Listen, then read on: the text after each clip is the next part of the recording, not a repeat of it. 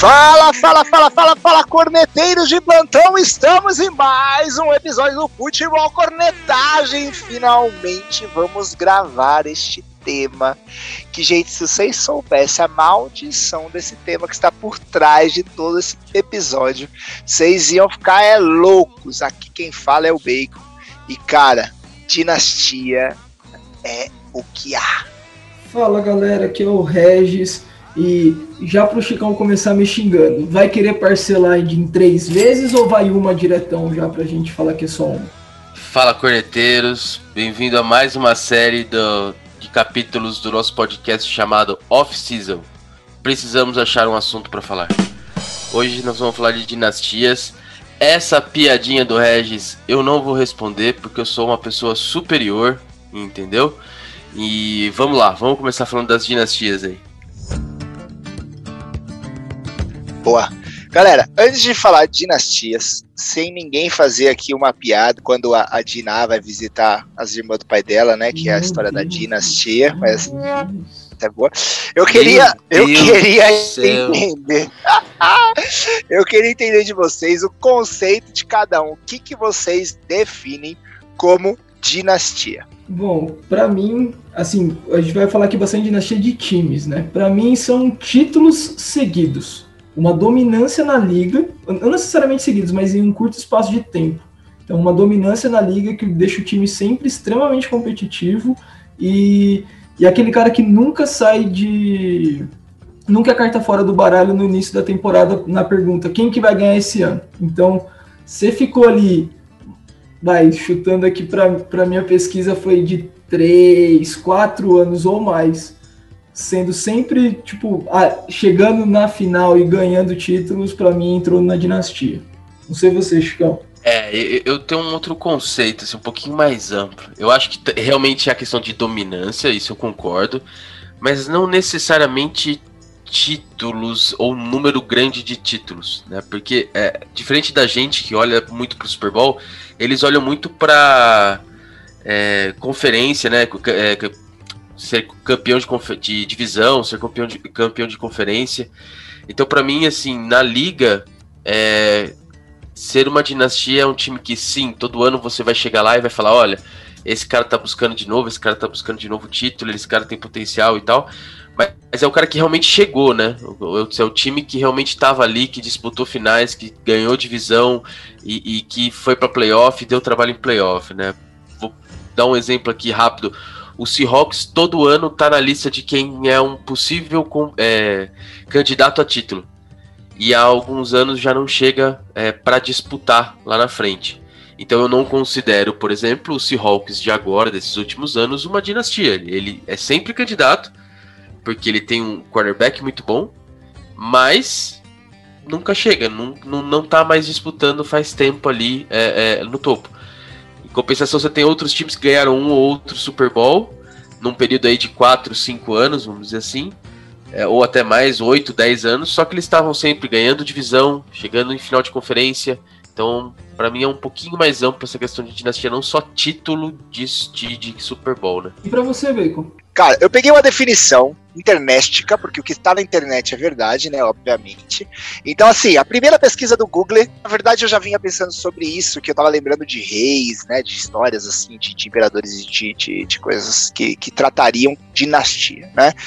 A definição googlica fala de série de reis ou soberanos de uma mesma família que sucedem ao trono. Ou a seguinte, que é a sequência de indivíduos que determinam, que ocupam determinada função, cargo ou posto de poder, hereditários ou não.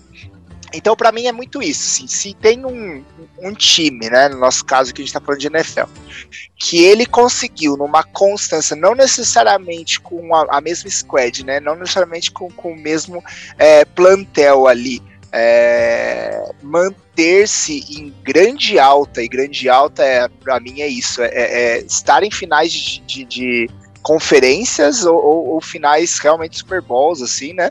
É, em muito destaque, sendo campeões ou não, ele está dominando ou um lado, né, da, da, da NFL, vamos dizer, a conferência americana, a conferência é, é, nacional, ou ele está realmente é o, o cara que defende toda a NFL, que é aí com o Super Bowl. Então, para mim, é essa sequência de fatores, a sequência de, de, de, de poder é, postulado de um cara para o outro, mas que você vê num, numa dentro de um período de tempo razoável ali, né? Então a gente, a gente enxergar né, de anos subsequentes ou muito colados que aquele cara tá ali fazendo, marcando presença. Então acho que a gente está dentro da, da mesma esfera conceitual. Vamos lá? E aí, eu queria perguntar para vocês, dentro disso, quais são as dinastias que marcaram para vocês a história da NFL ou, ou da, das suas é, conferências subsequentes aí? Então tá, eu acho que a primeira, assim, para falar meio que rapidão, que é o que marca o nome do troféu do Super Bowl hoje em dia, né? O Vince Lombardi, técnico do Green Bay Packers da década de 60. Esse cara basicamente revolucionou o esporte em todas as suas esferas, né? Tanto que é por isso que o nome dele tá no, tá no título final. O time dos Packers era absurdamente dominantes. A gente já falou um pouco até do motivo deles terem sido tão dominantes né, na, no episódio das fusões da NFL, mas era um time que recebia mais investimentos, mas eles simplesmente dominaram e ganharam tudo, praticamente tudo, na década de 60.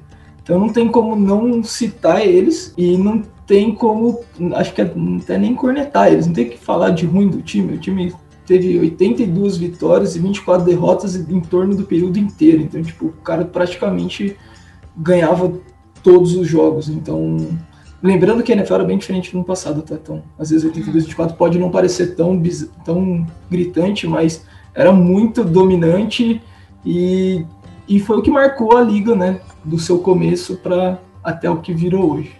Acho que não tem nem muito o que cornetar, por isso que até ela é meio sem graça aqui nesse assunto. É, não. O Packers ganhou cinco títulos na década de 60, sendo os dois últimos é, é, Super Bowls, né? 66 e 67. Foi nessa época, como você falou, do, do Vince Lombardi como, como head coach. O nome do cara tá no troféu da NFL, isso diz muito. E foi, uh, foi a época no Packers que, é, vamos dizer assim, criou-se o, o, primeiro grande ídolo né, do Packers, que é o Bart Starr, que era o quarterback da, da época. Então, era um time que só ganhava, era um time muito difícil de ser batido, quebrou recordes aí, títulos.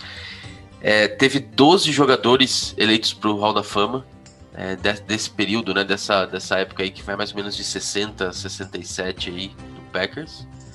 Então realmente não tem muito o que cornetar, mas foi a primeira grande, o primeiro grande clube, né? Que, que é, teve aí momentos de glórias em anos seguidos, em um período de tempo curto, aí, vamos dizer assim, né? Boa. E pra dar uma olhada nessa história do Packers, é, durante o episódio eu trouxe alguns vídeos, documentários e filmes que depois a gente coloca até na hum. descrição do podcast. Mas tem dois aqui para falar do Packers. Na verdade, um fala do Vince Lombardi. É, e o nome do documentário é Vince Lombardi, The Coach Who Put Green Bay on the Map. Só fala da história do Vince Lombardi do, e do, do Packers, né? Obviamente. Legal. É, e um também que é do Vince Lombardi, é, mas aí acho que é um pouco mais amplo. É, é uma, um documentário da NFL Filmes, então provavelmente deve ter no Game Pass, que é a, o, o nome é A Football Life, Vince Lombardi. Então também vai contar essa história aí dessa, não só dessa época do Packers, mas de toda a trajetória do Vince Lombardi na, na NFL. Pra, vai ajudar a entender um pouco da, da grandiosidade desse cara pro esporte, né? E como ele, ele trouxe importância para esse esporte aí, para que a gente gosta tanto. Fantástico. Vince Lombardi. É, isso aí não teria nem como não falar mesmo, né, gente? Vamos, vamos dizer assim, check para todo mundo. Ninguém discorda que é uma dinastia. E depois, um pouco mais, mais, mais jovem, assim, né? Menos, menos tiozão, assim. Quem que a gente já. Qual que é a próxima dinastia depois do Lombardão? Oi! Lombardão. Ah. A gente tem o 49ers. É, 49ers do John Montana, né? Foram cinco aparições em Super Bowl, cinco títulos. É, o técnico era o Bill Walsh também, super vitorioso e, e super consagrado como head coach na NFL. É, ele tinha o Jerry Rice como receiver, que é hoje é ainda hoje considerado um dos melhores é, wide receivers é, da, da, da, NFL. Então, assim, num, num, período que foi mais ou menos de 81 a 94, esse período do Niners, foi um período em que ele é, se confrontou muito com o Cowboys também, é, do início da década de 90. Então, tinha alguma competição ali. É, e mesmo assim, o 49ers conseguiu uh, se sobressair e ganhar uh, cinco títulos, né? Então foi um, um time também que, que, que realmente é, teve muitas glórias em um espaço relativamente curto de tempo. Ah, eu não acho que foi tão curto assim, Chicão. Falou de 80 e pouco até 90 e tanto, são quase 15 anos aí pela conta que eu tinha feito do que você tinha falado. Não é um espaço tão pequeno para um time assim. O quarterback se manteve, né? Mas a, a rotatividade dentro do time desses, desses 14, 15 anos foi alta. É, que a hora que a gente fala do Patriots, a gente vai ver que é um período meio curto. É. é. Por isso que o Regis dividiu Mas, em, três, assim, em três parcelas, né? É mais assim. É, não, eu entendo. É longo. Mas só uma curiosidade sobre, sobre o Jerry Rice que eu tava, tava lendo essa semana. É, na NFL, nessa época, você tem. É, você tem os wide receivers, você tem sempre o, o wide receiver que seria o principal, que ele se alinha junto com a linha ofensiva ali, né? Na linha de scrimmage. E você tem o, o, o wide receiver que é considerado o segundo wide receiver, que ele se alinha atrás da linha ofensiva, né? Por, por regra da NFL. E todo mundo sempre acha que o Jerry Rice, por ter tido todos esses números e ser considerado o, o maior de todos os tempos, era o, o, o cara que jogava na posição de wide receiver 1 do 49ers. E na verdade não era na verdade, ele era sempre, ou, ou, na grande parte das jogadas que ele participava, ele é, se posicionava atrás da linha de é, ofensiva, ou seja, ele era considerado como se fosse o wide receiver 2. Então é só uma curiosidade aí, porque a gente sempre acha que os grandes jogadores são sempre os mais livres. Não, é, ah, acho que a única coisa que ia adicionar era que, além disso, tipo, é que geralmente a gente linka bastante o, a dinastia a um QB. A gente vai ver bastante, tipo, o Chicão já falou do Star lá, do, dos Packers, aí depois nas outras a gente vai falar sempre de um QB. A dos 49ers é legal que são dois QBs, né? E dois monstros do esporte, o Steve Young e depois o Joe Montana. Então, é, porque a gente sempre atela um time a um, a um QB, que é o principal principal posição do jogo, então, mas às vezes as grandes dinastias ainda sobrepõem até mesmo qualquer nome, né? Aquele clássico é, o clube é maior que o jogador, sabe? Acho que é um, vira uma máxima aqui nesse caso. Ah, mas eu acho que isso, isso casa muito com a definição que eu falei lá atrás de dinastia, né? Que não necessariamente é a mesma pessoa, mas é uma sequência de indivíduos que são, né, ou de, de, de grupos de indivíduos, vamos falar assim, que ocupam a função ali. A função do caso era a squad do time, né? Era o plantel e vão é, passando o poder, né? Ou passando a dominância de, de, de geração para geração. No caso do 49ers, passou de uma geração para a sequente com, com a mesma qualidade técnica, vamos chamar assim. Acho que super se encaixa na definição de dinastia. É até mais Exato. bonito que a do Patriots. o cara achou, desculpa, o cara.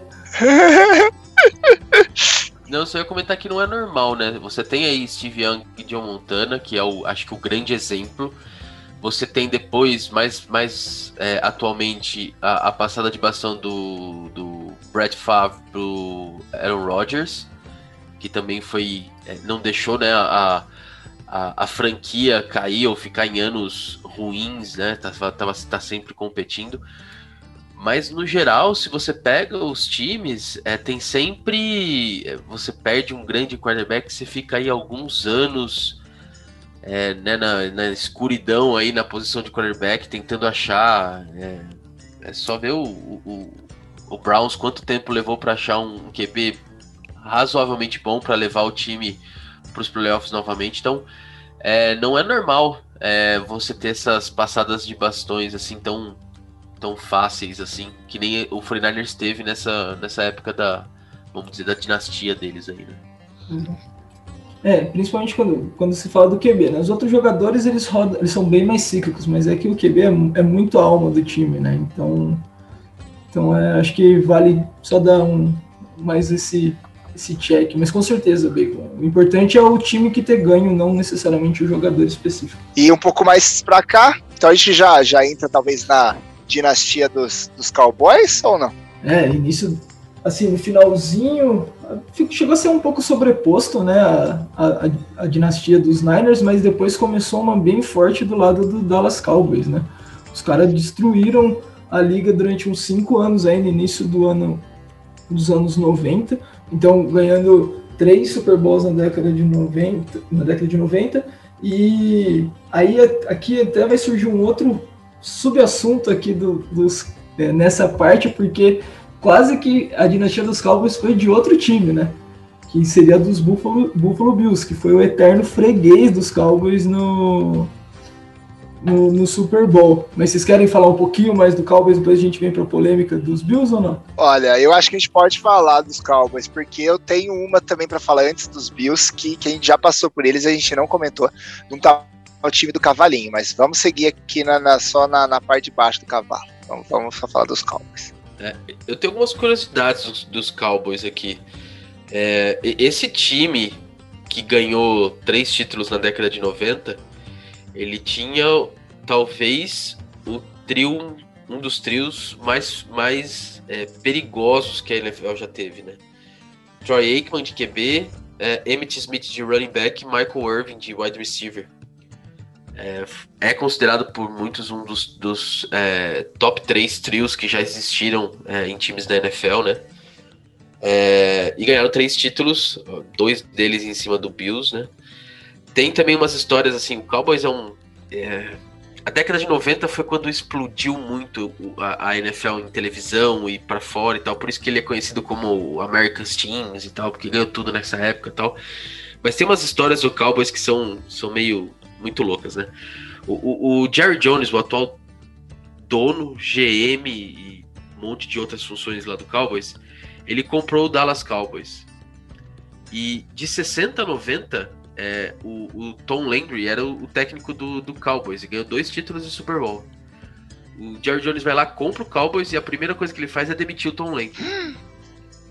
E aí ele vai e pega o Jimmy Johnson, que era um, o head coach da Universidade de Miami, traz pra, pra, pra NFL, o cara não tinha ainda é, tido sucesso na NFL como, como treinador. E aí faz alguns drafts também muito bons, né? E acaba ganhando três Super Bowls é, com, com os Cowboys, né? Tem, tem uma outra coisa que ele fez que eu achei, assim, sensacional. Eu não, não sabia que tinha, tinha sido isso. É, o Cowboys tinha um, um running back chamado é, Herschel Walker. Ele, é, ele, é, ele é até famoso, assim, você vai procurar estatísticas e coisas, ele era, ele era muito bom. E o Jerry Jones, assim que ele compra o Dallas Cowboys, ele vai lá ele troca o Walker por cinco jogadores e oito escolhas de draft. E é com essas, esses jogadores e essas escolhas que ele montou o time campeão dele da década de 90. Então muito se fala do Jerry Jones hoje em dia, que tá meio, né, tomando algumas decisões estranhas aí, mas quando ele comprou o Dallas, ele foi muito ousado. Essa, ousadia rendeu três títulos para ele, né? E, e, assim, o Jimmy Johnson, como eu falei, ele ganhou os títulos, mas é, só corrigir, ele ganhou dois títulos com o Cowboys. Porque em 94 ele pede demissão. E aí em 95 vem também um outro cara que já era ícone na liga, que é o Deion Sanders, o cornerback. Ele vem pro Cowboys para ganhar mais um título com o Cowboys em, em 95. Então, assim, o Cowboys de 90 a 95, os primeiros 5, 6 anos do Jerry Jones como, como dono do Cowboys, foi assim, um carrossel de coisas acontecendo e trocas e, e, e, e, contratações de técnico novo e tal. E mesmo assim tem três títulos, é, colocou três títulos na, na, na salinha de troféu, né? Então é um time que na década de 90 foi realmente muito dominante e pro azar do, do Bills aí, muitos dos títulos em cima do Bills, né? Exato. É, e, e só mais uma coisa também que é da hora falar do Jerry Jones, que o Chico meio que falou, né, que foi uma explosão do, da publicidade e de TV, e foi muito impulsionado por ele também. É, ele com alguns outros gêmeos, assim, da, é, gêmeos não, né, donos de time na época, que, que ficaram puxando esse, esse lado comercial da liga também. Então, além de melhorar o próprio time, ele melhorou a liga como um todo, assim. Lógico, ele tá pensando no dinheiro dele, mas ele melhorou a liga como um todo em relação financeira.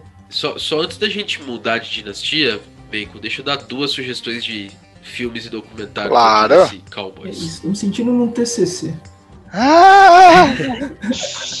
Tem um documentário da NFL Filmes que é do Cowboys dessa década de 90, tá? Ele não. É... Quando eu tava fazendo a pesquisa, ele pega também uma parte da década de 70, quando ganhou dois títulos, mas esse documentário específico é só da década de 90, que chama The Great Wall of Dallas.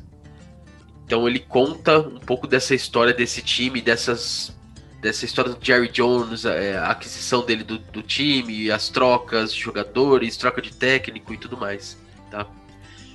E um outro documentário que aí na verdade tem mais a ver com o Jimmy Johnson, que é o head coach que eu comentei que foi o treinador do Cowboys, é, é o documentário chamado The U, que é sobre a, a Miami University.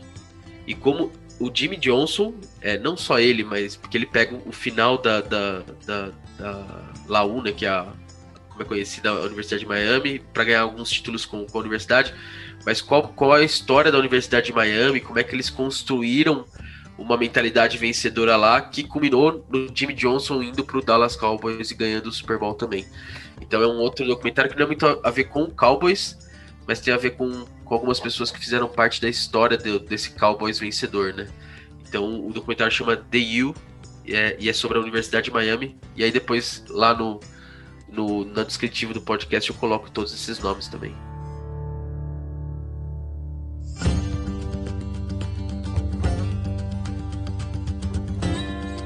Bom, galera, já que a gente falou um pouco dessa época de 49ers e de Dallas Cowboys, me veio à mente pelo menos dois aqui. Eu sei que o Chicão vai ter mais uns dois aí que ele quer vai discutir um pouquinho.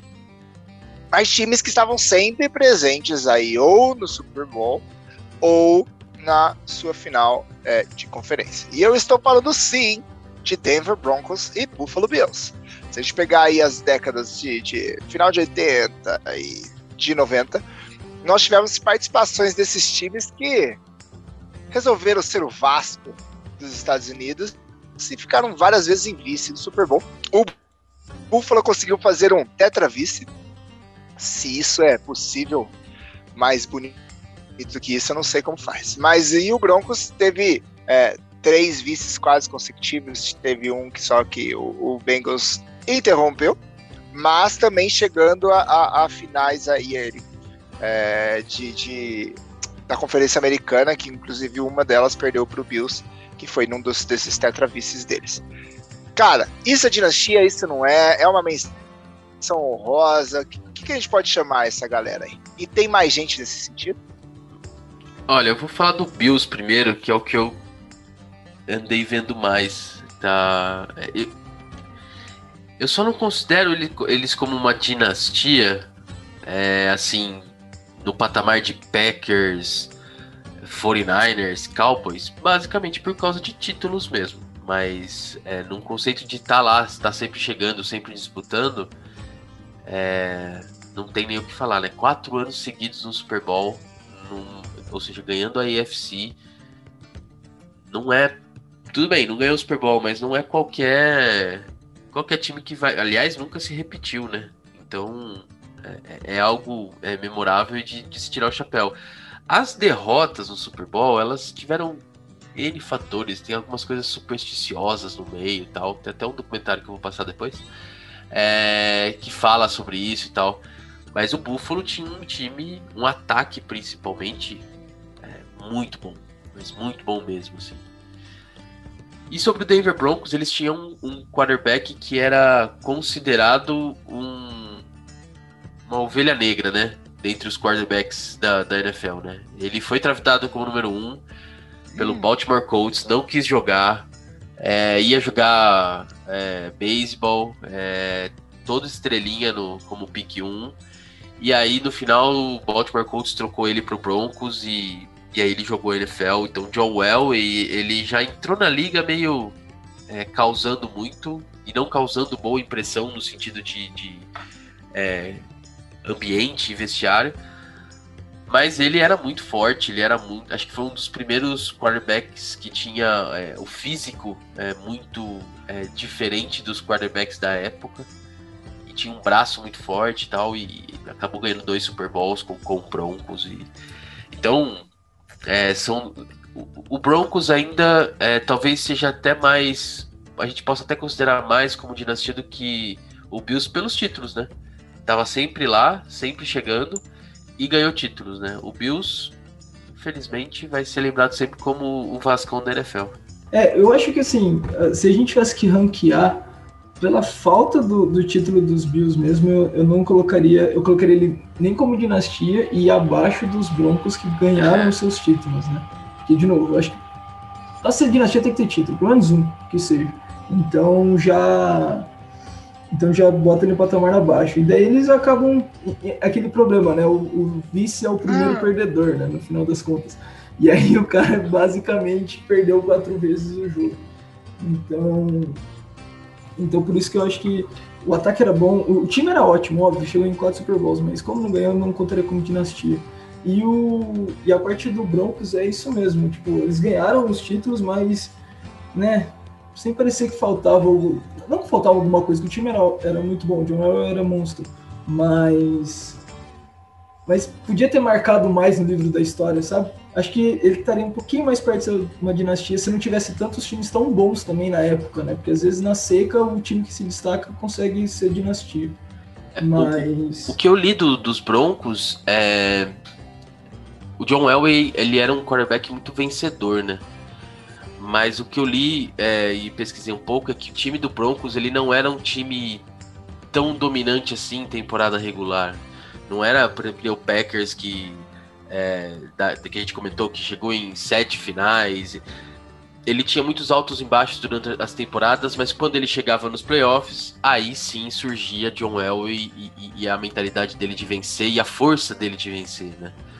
Então, é, isso acaba também. É claro que isso não conta muito para ser dinastias, é, ou, ou, você ganha por um período de tempo, não, mas é, na hora que a gente vai ranquear, como você mesmo falou, é, ele vai estar tá abaixo de alguns times que foram muito dominantes em anos que, que ganharam a liga, né? Mas assim, por detalhes uhum. também. É, para deixar o Bacon feliz, o, o Broncos pode ser considerado uma, uma dinastia. Boa! é uma dinastia do, de time argentino na Libertadores, né? É sempre ali o é. quinto lugar do, do argentinão. Do apertura, aí, do apertura. É chato pra cacete pra jogar, chega na final. Aí, classifica pra, pra, pro mata-mata com a derrota do outro time, não é. com a vitória. É tipo Portugal na última Euro, né? Passou na primeira fase com três empates Exato. e foi campeão. Muito bom. Exato. Show de bola. Deixa eu só comentar antes da, da gente mudar é, documentários aqui do Bills, principalmente. É, tenho sobre esses quatro anos aí de, de, de queda, né, no Super Bowl. Uh, tem um documentário que chama Four Falls of hum. Buffalo, que conta a história desses quatro vice-campeonatos também. Eu não sei se é NFL Filmes ou se é da ESPN, mas é muito bom também de, de assistir. Esse eu já assisti, acho que umas duas vezes, é muito legal. E tem história de, de ano que na final de. Acho que foi no Divisional Round ou foi na final de conferência. É, o Jim Kelly machucou, entrou o, o, reserva e o reserva destrói no jogo e, e, o Buffalo vence o jogo de virada e tal. Então, assim, é muito legal de assistir esse documentário também do Bills. Massa. Chicão dos documentários. Hum. Tiveram mais casos desse jeito aí, gente? Talvez o tal do Dan Marino, ou talvez o Washington, que também ganhou alguns títulos aí nesse sentido. O que, que vocês acham? É, eu quero falar um pouquinho do Washington, que é rápido, é, pra gente gastar um pouquinho de tempo mais no Dolphins, porque falar do Marino e da temporada de 72 do Dolphins é importante. O, Washington teve aí, é, da década de 80, basicamente, de 82 a 90 também, é, dois títulos de, de, de Super Bowl. É... E na verdade foram três títulos de Super Bowl, né? Foi 83, 87 e 91, 92. É, então mais para a década de 90. Mas assim, é, é, o, é o tipo do time que apareceu nesses, nessas três temporadas, ganhou o título e nas outras já não apareceu mais. Né? Então é, ganhou 83, aí ficou 84, 85, 86 na penumbra lá, depois veio 87 e ganha o título. Aí depois também some um pouco uns dois, dois três anos e vem 91 e ganha o título. Tá? Então não foi um, um time dominante nesse tempo todo é, da liga. Mas é que o mais. A única curiosidade aqui que eu queria é, colocar do Washington. É, eu não sei se vocês já viram, alguns já sabem, outros não sabem, mas procurem saber. Existe um lance na NFL que é muito famoso, e depois desse lance, várias regras foram alteradas, é, proteção de jogadores foram alteradas e tudo mais. Que foi quando, uh, em um jogo contra o New York Giants, é, o quarterback do Washington é, recebe um tackle e quebra a perna. É, esse, esse quarterback é o John Theismann, que foi MVP da temporada de 83 e, e ganhou o Super Bowl né, nessa temporada de 82 com, 83 desculpa, com Washington. E quem dá o tackle que quebra a perna é simplesmente é, Lawrence Taylor, considerado o maior linebacker da história do jogo. Então é só uma curiosidade aí que nessa época do, do Washington, em que ele ganhou três títulos, mesmo não sendo tão dominante nos anos de hiato entre os títulos, é, teve ainda essa, esse lance que mudou muito a NFL por causa de regras e, e proteção e equipamentos e tudo mais. Então, Washington eu não consideraria como uma dinastia, apesar dos três títulos, por causa da questão da dominância. Não foi um time tão dominante assim. E teve ainda esse pequeno detalhe aí da, da mudança que o Washington, vamos dizer assim, trouxe para a NFL por causa desse lance é, com o quarterback deles. É, e se você quiser ver esse lance, é, é a cena inicial do, do Sonho Possível, o filme da Sandra ah. Bullock, a história do Michael War. É o primeiro, é. a primeira cena mostra ela contando os Mississippis, quanto tempo demora até o QB perder tudo, assim. É. E, e um negócio bizarríssimo dessa história é mega curiosidade. Se não me engano, assim, eu de cabeça aqui, mas o Alex Smith que também era quarterback do Washington Redskins, já era o Washington Football Team, né, mas Redskins, quebrou a perna no mesmo dia que do mesmo dia do mês, né, que o que aconteceu o lance lá atrás. Foi tipo, foi a mesma lesão no mesmo dia, se não me engano. Ele não tinha sido MVP, mas era tipo, foi basicamente o mesmo lance com uma diferença de 20 anos no tempo. Se eu não me engano, também foi contra o Giants, tá? É, eu, tô, eu, eu tô, nem queria gravar isso, mas acho que é isso mesmo. É, eu precisava pesquisar um pouquinho, mas eu acho que também é isso. E, e só do Washington tem um documentário, mais um, do ESPN Filmes, chama Year of the Scrab. Que é, é, é um documentário muito legal também de ver. Eu não vi inteiro, eu vi só o começo dele mas conta um pouquinho dessa, dessa, desses momentos aí do, do Washington é, dessas vitórias do Washington. E provavelmente, é, como eu não cheguei a ver o final, eu não sei dizer, mas provavelmente fala um pouquinho do, do John Tyson aí que, que teve esse, esse lance. Então, é, fica a dica aí para todo mundo ir lá buscar e, e, assistir. Provavelmente tem no YouTube. É, então é só, só procurar e, e dar uma olhada também para quem gosta do Washington Football Team. Então, seguindo aqui a, a outra, entre aspas, dinastia que o que o, o Bacon já tinha falado, né? Tinha dado spoiler. É que é só porque nós somos velhos ah. saudosistas e a, acho que a juventude não está descobrindo Dan Marino. Dan, Dan, Dan, Marino. não faz parte de nenhuma dinastia da Liga, com certeza, com certeza ele não faz parte de nenhuma, é, nenhuma dinastia grande, muito porque o time dele nunca estava preparado para ele ganhar títulos, mas ele ele é um, era um quarterback na época ainda que não tinha transitado tanto para o jogo aéreo que nem é hoje. E ele simplesmente revolucionou a posição de QB. E ele tem números que até hoje, que a liga é extremamente passada, e ele ainda concorre com uma galera de igual para igual, sabe? Então, é, o Chicão tem mais dados aí da temporada em si, mas é, é extremamente importante a gente lembrar o, o, o tamanho que era o Dan Marino mesmo. Ele nunca ele sempre sendo chamado de pipoqueiro em playoffs e nunca tem, tendo ganhado o Super Bowl, mas acho que é mais por deficiência do GM que não preparava o time para ele do que por falta de talento, isso com certeza. É, vamos, vamos só, só separar algumas coisas, né? As temporadas do Dan Marino é, no, no, Dolphins, né? É, primeiro que eu vou falar de novo de um outro documentário, né? Que tem um monte aqui para falar. Mas o, o, o Dan Marino, ele. É, eu acho que ele é o, é o cara que tá no Hall da Fama, que não tem título. e que acho que foi um dos, dos, grandes quarterbacks que jogaram a NFL, assim, que também, como a gente estava falando, mudou um pouco é, o jeito de, de como se via a posição de quarterback. Na verdade, a classe de 83 ela foi muito isso, né? Mas o Dolphins, como dinastia, vamos dizer assim, como é, época vencedora, não foi essa época do, do Dan Marino, como, como o Regis mesmo falou, nunca ganhou um Super Bowl. O, o Dolphins ganhou três Super Bowls em quatro anos na década de 70. É, 7-1 perdeu a, a, o Super Bowl, 7-2 ganhou, 7-3 ganhou. É, e o grande. E os, em 7-4 também perdeu o Super Bowl pro Raiders. Foram quatro Super Bowls, duas vitórias, duas derrotas. Né? Então, é, o que eu considero como sendo uma dinastia, apesar desses quatro anos só, né?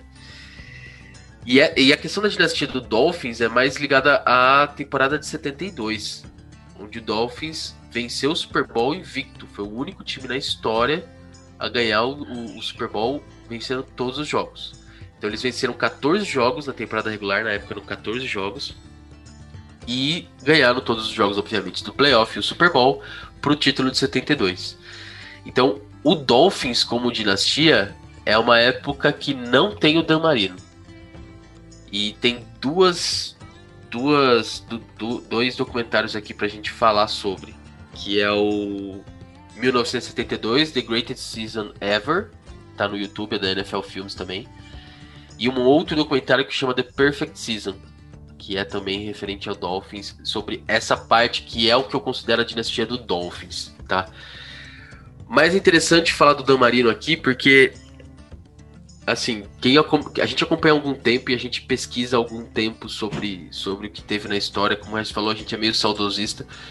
E o que a gente lê e o que a gente a, aprende sobre o, Dan Marino não é sobre o Dolphins, é isso que é engraçado, é sobre o Dan Marino, é como ele conseguia levar o time do Dolphins a alguma coisa que não existia. O time do Dolphins não era é, tão bom assim. E mesmo assim o Dan Marino, é, under center ali, né? Levava o Dolphins e era sempre um, um, um, time a ser batido e temido por causa do quarterback que tinha. Então é, é, é muito legal. Ele tem umas estatísticas assim. É, tem mais de 60 mil jardas aéreas, assim. É, é quase, quase, mais de 8 mil passes tentados. Então ele veio junto com a classe de 83 mudar um pouco o jeito de, de ver o quarterback no jogo mas infelizmente, para ele, era o Dolphins, né? E aí não, não foi muito para frente, né? Mesmo assim, ficou marcado na história. E isso que é, que é interessante da gente é, sempre falar. E quem começou a acompanhar a NFL agora, quem começou a ver os jogos e ver as temporadas e playoffs, e tá vendo hoje, por exemplo, um, um Patriots passando vergonha, ou tá vendo um Dolphins indo mais ou menos bem, é, se você pegar cinco anos atrás, era bem ao contrário. Se você pegar 10 anos atrás, o Patriots não muda muito, mas o Dolphins também. É, o Dolphins também não. Mas você pegar uns 20 anos atrás, pô, também não muda nada. Peraí, mas uns 30 anos atrás, talvez isso mude. É, era a época que o Dolphins é, dava um calor aí na NFL e o Patriots era um time medíocre para não ser pior que isso. Então, as coisas mudam bastante na NFL e e o QB é uma coisa é, importante, como a gente já mencionou algumas vezes aqui. E o Dan Marino é um grande nome da história do Dolphins e, e da história da NFL também. E só para colocar mais uma, uma fonte aí também sobre a temporada invicta do, dos Dolphins, também tem um baita podcast chamado Futebol Cornetagem. O piloto foi sobre times invictos. Então acho importante sempre quem quiser relembrar esse episódio, só voltar lá que nosso piloto já, já previa esse, esse tema. Esse, esse podcast aí daqui uns anos vai ser tipo Flow Podcast, assim, sabe? Ô, gente, mas assim, falamos dos quadros, falamos daqueles que são contestáveis, mas vamos voltar aqui. Depois das nossas estrelinhas lá de Dallas, tivemos mais alguma dinastia que vocês querem comentar? Acho que o Regis tem um. É, tem, na, na, verdade, eu só queria fazer um, um, um parênteses aqui. Existe a dinastia clubista do meu ah! lado, que ela veio lá atrás, né? Mas eu tenho muita coisa para falar dela. Mas deixa o Regis falar dos 20 anos dele aí. Depois, a hora que ele tiver mais calma, eu Boa. falo dos Steelers Boa. da década de 70. Então, ah, então, pra falar, né? Não tem como não falar do time dos Patriots, que, que dominaram a liga durante 20 anos, um quinto da existência da liga. O, com o Brady lá, né? Depois disso a gente já viu para onde a dinastia está indo. Mas é, eu acho que a dominância é, é muito grande, porque o Chico estava falando, ah, sete anos é um curto espaço de tempo, porque os Patriots realmente ficaram 19 anos. Tava puxando aqui estatística, foram duas vezes que não foram pro Super. É, não foram pro, não foram pro, pros playoffs, que foi a ressaca de 2002 e a lesão do Brady em 2008. E, e dos últimos oito anos, né, de 2012 a 2020, chegou pelo menos até final de conferência. Então, tipo, tava sempre até o penúltimo jogo do ano, os Patriots estavam jogando e sempre puxando com grandes chances de, de ganhar o título, né? Todos os anos, primeiro, semana 1, um, quem tinha chance de ganhar o título geralmente era os Patriots. E, e um negócio que é engraçado, que você, quando você vê é, os nomes das, dos principais jogadores, do principal running back, principal wide receiver, a gente vê o nome, tipo, por exemplo, da temporada de 2006, que chegou na final de conferência e, e perdeu, não foi para o Super Bowl, o, o, grande Rich Caldwell, que com certeza vocês sabem quem é, né? Claramente. Claro, só que não. Então, que ele jogou quatro anos na liga e teve uma temporada de 760 jardas e foi o maior alvo dos, do, dos Patriots na temporada inteira. E mesmo assim os Patriots chegaram na final de conferência, sabe? Então é tipo é extremamente bizarro como a máquina Patriots girava muito bem e, e, conta como uma dinastia, né? Como uma única dinastia gigante de 20 anos. Mas, por favor, elogiem o time também, por favor, porque senão só eu vai ficar chato. Não, deixa comigo. Deixa comigo, vamos lá. É, nas minhas anotações está aqui assim: seis títulos sobre batuta de Bill Belichick e Brady. Depois tem o tópico escrito, deixa o Regis falar. E, e na minha tem. é. Nada. Não, aí eu tenho algumas coisas para comentar. Eu não vou falar muita coisa, eu só vou, eu só vou jogar nomes. E aí eu deixo o, o, o pessoal procurar aí na internet, né? Eli Manning, Spygate, Deflegate Gate e Zebras. O resto é o que o Regis falou mesmo. Ah, foi o Peyton Manning também atrapalhou aí. A família Manning, aí o resto eu concordo com você. O Eli ganhou no Super Bowl, mas não tinha como o Broncos ganhar no Super Bowl do, do, dos Patriots, porque nunca jogaria junto, que né, não funciona assim o campeonato. Mas é isso aí, gostei, gostei. Parabéns, é uma longa dinastia, a definição se enquadra e acho que a gente pode falar do Steelers. Não, na, na, verdade, não, na verdade você falou a dinastia da parte dos reis, que foi muito bonito e tal, mas se você olhar no Google agora, vai estar tá lá, a dinastia é o que os Patriots são para NFL, é, durante 2001 a vai, 2020. Vai estar tá sim, vai estar tá sim, vai lá no Google, vai lá no Google achar, vai lá. Aca, ac, acabei de editar a Wikipedia, como é que não tá? Eu escrevi.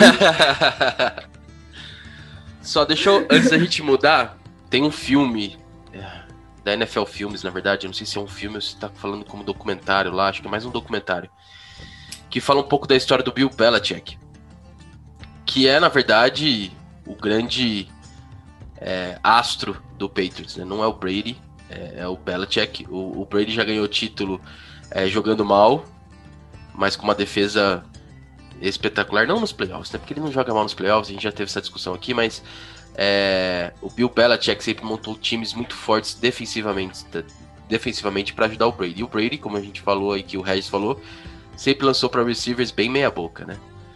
É, mas esse, esse documentário chama The Two Bills, eu já comentei ele em outros podcasts, é do Bill Parcells e o Bill Belichick, que eles eram uma duplinha de técnico, com o Bill Parcells sendo head coach. E depois, conforme o tempo foi passando, o, o Bill Belichick assumiu a posição de head coach em alguns times, é, ainda com o Bill Parcells é, também atuando. E aí tem umas tretinhas, umas coisinhas, mas mostra muito da, da história do Bill Belichick nos, nos, Cal, nos Browns, desculpa. A, a rejeição deles ao, a, dele ao Jets, em que ele assume o time e no dia seguinte ele pede demissão ou não assina o contrato e, e, e aí vai pro, pro Patriots. Então é bem legal de assistir também um pouco dessa história do, do Bill Belichick e de quem ensinou o Bill Belichick que foi o Bill Parcells. Então fica aí a recomendação desse documentário para próprio Patriots, né? Não, ninguém procura. Eu vou fazer uma comparação com um grande técnico brasileiro que poucas pessoas comentam sobre ele. Givanildo Oliveira. Cara, se você. Olha, você tá doido. Ô, louco, cara. Genial, Ó. genial. Genial. Como trazer pro Brasil? Se a gente tá falando de técnico vencedor, a gente não pode deixar de falar de Givanildo, cara. O Givanildo conquistou 18 estaduais no Brasil. Verdade, sendo em 10 times diferentes, em 6 estados diferentes. E além disso, ele ganhou 12 títulos como jogador quando ele era volante. Ganhou 10 pernambucanos, o maior vencedor de todos os tempos do Brasil. Givanildo Oliveira. É o Bill Belichick, cara. Não tem como não comparar. Eu diria que você está certo. Eu poderia falar, sei lá, é, Tele Santana tal, mas eu acho Porra. que é o Givanildo. Vamos seguir pra frente. Não, eu já. Assim, ó, se o, se o Hexa não vier ano que vem, é Givanildo na seleção. Não, é tem, outro, não tem outro nome na lista. A lista se escreve Givanildo e acabou ali. Vamos seguir aqui a pauta. Bom, vamos falar do estilão, né? O estilão. Tô resfriado, gente, não repara não. É. Basicamente de 72 a 79. Ganhou quatro títulos, né, nessa, nesse período. Muita coisa aconteceu até 72, 73, quando começou realmente o time a, a engrenar. Foram quatro drafts seguidos construindo o time. Desde 69, o Steelers construiu o time dele no draft, né? O, o Joey Green, que é o principal jogador dessa, dessa fase do Steelers, integrante do, do da cortina de aço né, dos Steelers da época defesa, ele é, foi draftado em, em 69. É, e o primeiro título dos Steelers veio só em 74.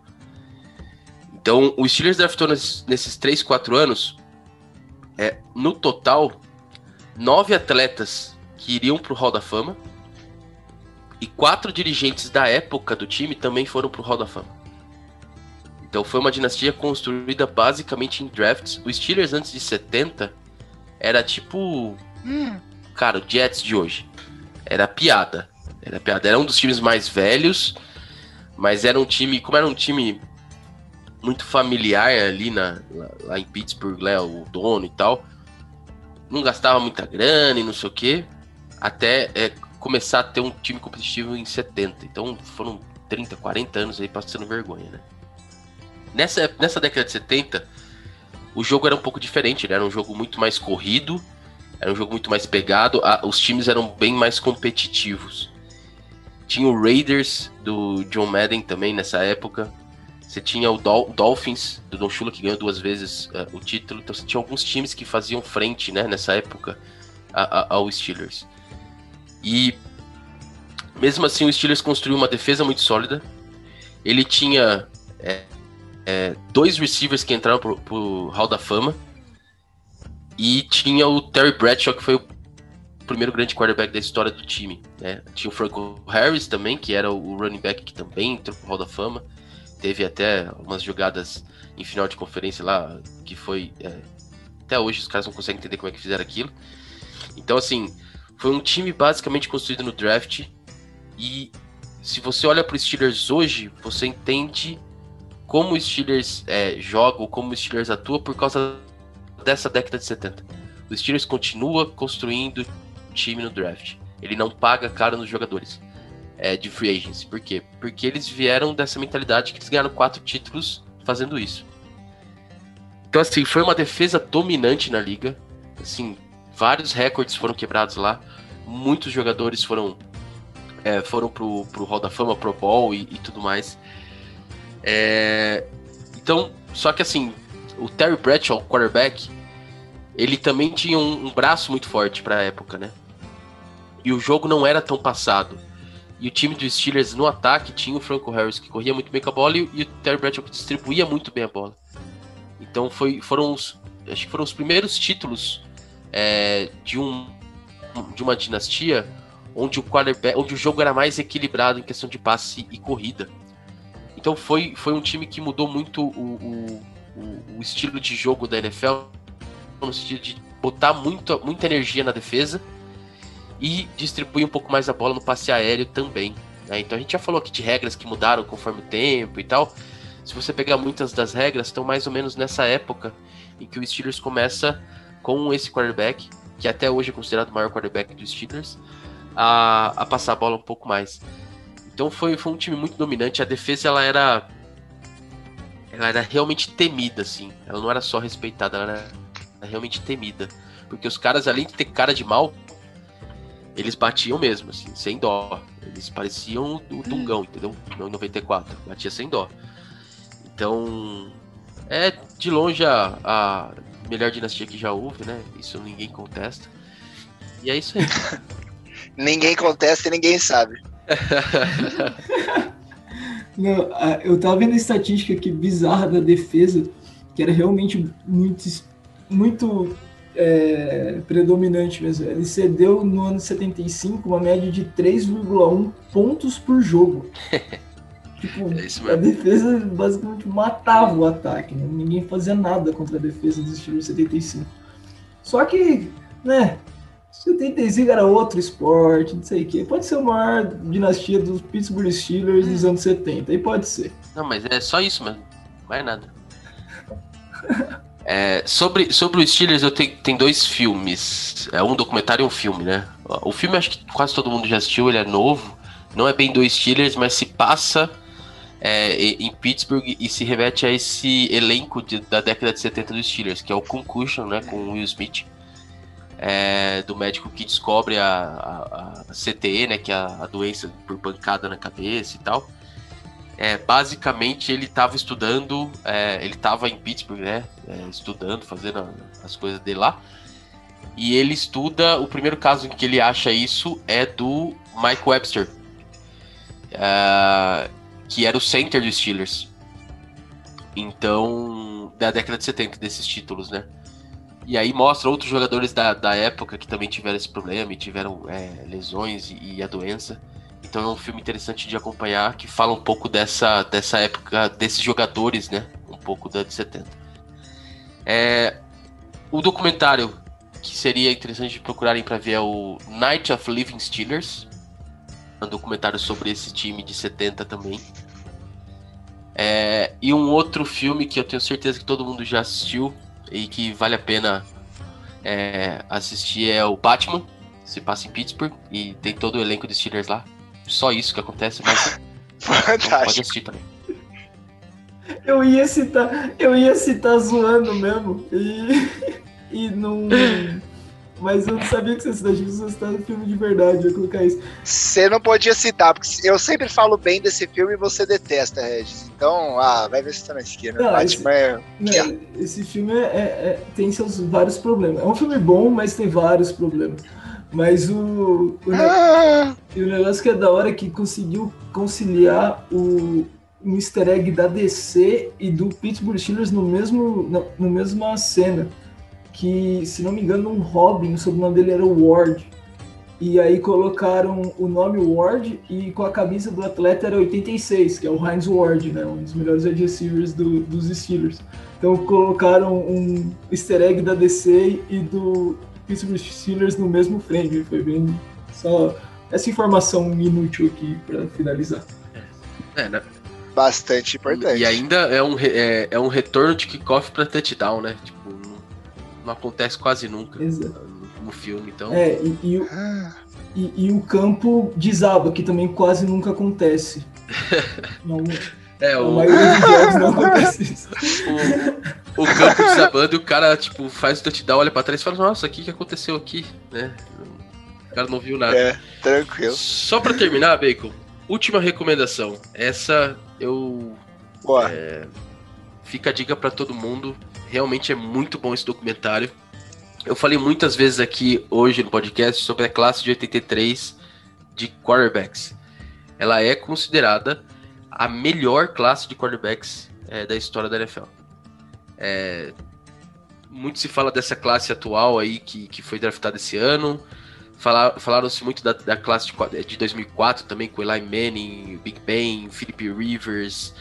Mas essa classe de 83 cara, ninguém chega perto.